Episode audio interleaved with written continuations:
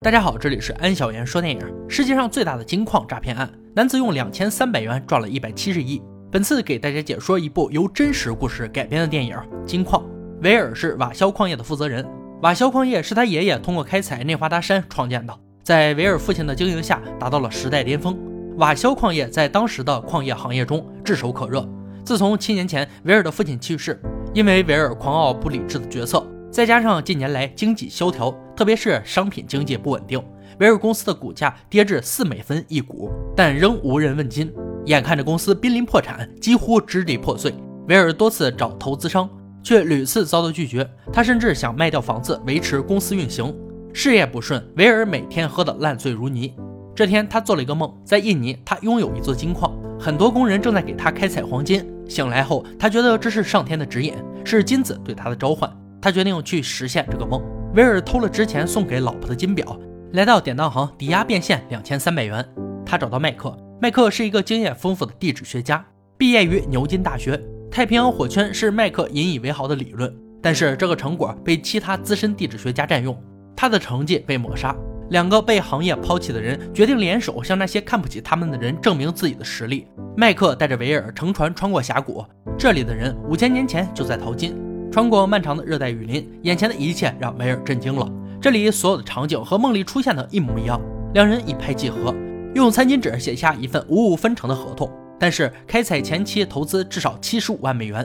两人分工明确，维尔负责筹钱，麦克负责开采。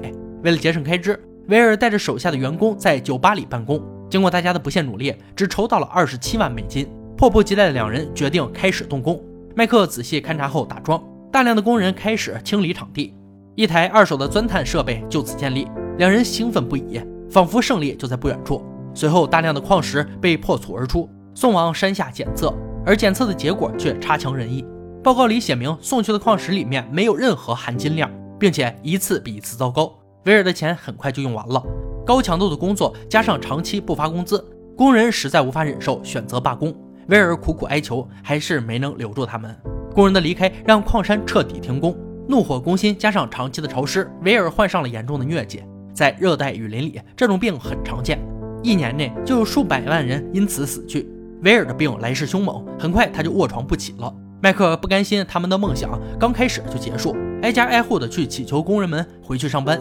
但是这里的人们生活艰难，最大的问题就是能让家人填饱肚子，工资就显得尤为重要。经过这些天的了解。麦克知道这个村子没有干净的饮用水，维尔把身上所有的钱给了麦克，为全村安装了一台净水器。这一行为感动了当地人。随后，工人们全部回到矿上继续工作。接下来几个星期，维尔被病情折磨得浑浑噩噩，可能是梦想的支撑，他终于醒了过来。同时，迎来了一个好消息：他们的矿石检测出每吨有八分之一盎司黄金含量，而一盎司等于二十八点三五克。他们找到了金矿。不用计算都知道，两个人发大财了。两人兴奋地抱在一起。山鸡终于变凤凰，维尔带着老员工们大肆庆祝。一粒小小的金粉改变了维尔的命运，他压抑不住的兴奋。隔天，他带着老婆来到了一片牧场，他打算买给老婆盖一所超大的房子。有钱任性，这么大的场地足够养几百头牛了。淘金者的记者找到了他。把维尔找到金矿的事报道了出去。之前避之不及的同行再次见到维尔，格外热情，满脸献媚的笑。为了巴结维尔这个大金主，各种套近乎。得知维尔的三次检验报告都显示他的矿含金量高达百分之四至二十三，当即决定向维尔公司投资一千万。维尔的矿虽然含金量高，但是还没有被开采出来，这笔钱可以让他们直接通往亿万富翁的终点站。内心激动的翻江倒海。脸上还是故作镇定，有钱人的范儿拿捏的死死的。有了这笔钱的运转，维尔的金矿每天都有大量的生产、过滤、检测。不久，维尔就租下了一整栋写字楼，里面的小公司被迫搬离了这里。维尔的名声大噪，很快纽约的新港公司就找到了他，想要与他合作。这家公司主要经营矿产和石油，在纽约属于行业的扛把子。大公司做事比较谨慎，开采如此大量级的矿产需要经验。他们要求维尔做出详细的计划书，并且投资方要求参与开采才肯投资。维尔不想那么麻烦，他带上投资方的负责人，直接上了矿山，让他们亲眼见识一下自己的实力。麦克带着他们直接下河淘金，不一会儿，他们就发现了小金块。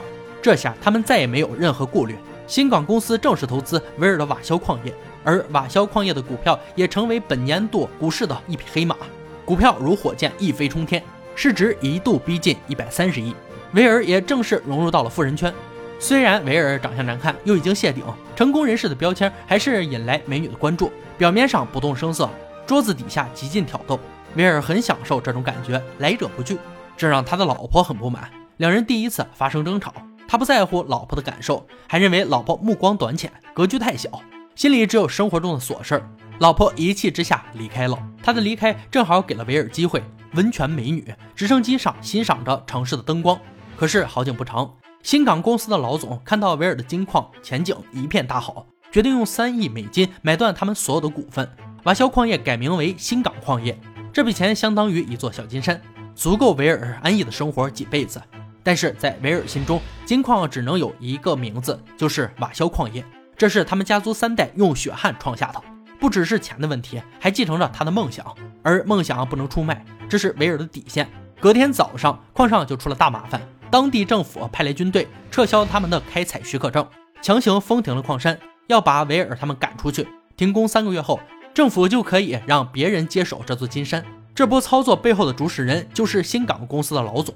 多年来，在纽约，新港公司就是行业的霸主，只需要动用一下关系，就可以把维尔的矿山占为己有。因为矿山的影响，瓦肖矿业的股份一夜之间跌了近五十个点，维尔再次面临破产。他从亿万富豪再次跌落为丑小鸭，巨大的落差让他每天喝得烂醉如泥，整个人一蹶不振。麦克看他这副熊样，将他暴打一顿。在麦克的鼓励下，威尔重新燃起了斗志。在印尼当地有个军阀，他的实力极其庞大，但是他有个败家子儿子丹尼，这个富二代就是惹事精。大军阀一直用尽心思培养他，但是每件丹尼经手的事儿都黄了。如果维尔可以说服丹尼去找他的老爸，矿山的问题就可以迎刃而解。维尔了解到丹尼经商屡次失败，他的父亲已经开始忽略他存在了，这正是个好机会。维尔和麦克很快找到了丹尼，直接送他一辆凯迪拉克，方便丹尼泡妞，并且给了丹尼百分之十五的股份。很快三人就打成一片。大家是不是觉得百分之十五太少了？请注意，是三百亿美元的百分之十五。维尔的危机再次解除，瓦肖的股票再次飞涨，全国探矿者协会给维尔颁发了金坚楚奖。这个奖可不得了，能与诺贝尔和奥斯卡齐名。威尔成为了全世界最优秀的采掘师，成了时代的标杆，也是瓦肖矿业的骄傲。站在颁奖台上，威尔全身都散发着金子的光芒。他讲述了家族理念、创业艰辛、坚持不变的信仰，让在场的所有人无比信服。演讲结束后，和大家喝酒庆祝。席间，他告诉老员工们可以适当出手一些股票。就在第二天早晨，威尔来到公司楼下，就被围攻了，甚至被打。威尔不知道到底发生了什么事儿。员工告诉他，矿物鉴定专家无法鉴定出和麦克地质报告一样的样本。他的金矿从一开始就没有金子，麦克的报告只是往岩层样本中撒了一些金粉。这个骗人的把戏很早就出现过了，但是投资银行和审计员，包括所有人都被骗了。麦克已经人间蒸发了，而纽约证券交易所把威尔的股票都停了，股民手里的肖恩股票全部变成了一堆废纸。麦克已经把所有的股票全部变现，总价值一亿六千万。威尔的公司已然是一个空壳子。这件事成了华尔街最大的诈骗案。美国联邦调查局亲自介入。就目前所知的数据，因为这起诈骗案一共损失数十亿美金，所有华尔街的人被耍得团团转。威尔是傻子还是操纵者，还在调查中。面对记者，威尔说麦克是他的朋友，也是他的合伙人。麦克背叛了他。但是作为瓦肖的董事长，他没有做到事事过问监管，失职了。威尔向所有损失的投资者和股民道歉。联邦调查局的人再次找到维尔，面对审问，维尔还是不能相信麦克骗了他。他回忆起最初矿山遇到的困难，在他生命垂危的时候，麦克都没有放弃他。麦克就告诉他找到了金子。警员告诉维尔，麦克又回到了印尼，准备逃跑。他先去了实验室，不过他的访问权已经被内政部长撤销。他只好回到雅加达酒店，刚到酒店就被印尼军方给扣押了。就在军方准备把他送往监狱的时候，麦克收买了押解他的军官，他被带上了直升飞机。半路，军官给他打开了机舱门。再次找到麦克的时候，他已经死在了热带雨林里，尸体和脸被野兽啃得面目全非。经过确定，的确是麦克本人，剩下的遗体已经被当地警方火化。维尔直言，检测部门不难发现金子是错误的。因为地质报告好到不真实，到处都有危险的信号，为什么没有人注意到？因为没有人想探究真相。资本家们同样在里面捞了不少油水。调查局的人找不到维尔和麦克串通的证据，看到他现在惨兮兮的样子，暂时了结了此案。但是维尔近几年都不能离开这里，也不能购买大金额物品。不久，维尔一无所有的回到了家，妻子没有责怪，选择原谅了他。随后，妻子拿出了一沓信件，他拿出了其中一封比较特殊的信件，打开后，里面是一张发黄的餐巾纸，正是当年和麦克写下的分成合同，还有一张八千两百万的支票。威尔看着这张支票，意味深长地笑了。电影呢，到这里就结束了。金矿是根据臭名昭著的1993年金矿公司诈骗案改编而成。本片以这个故事为改编原型，可以看出这是一个处心积虑已久的骗局。从维尔找到麦克的那一刻起，骗局就已经开始，包括后来的女友出走、劝熟人卖股票等等，都是线索。本来这么好的题材，细节处做几个眼，再加上马修麦康纳的神级表演。可以拍出一部至少绝不平庸的作品，可惜本片的剧本实在过分实诚，平铺直叙又毫无照应，再加上导演节奏把控能力令人痛心，几个转折处尤其拐得不到火候，直到最后一刻，观众还云里雾里，满脸问号。金子的诱惑是人原罪的本源，华尔街只适合野心家混迹，人与人之间的基本信任全靠演技，被出卖的梦想，金钱真可蒙蔽双眼，现实往往比电影更精彩。好了，今天解说就到这里了，我们明天再见。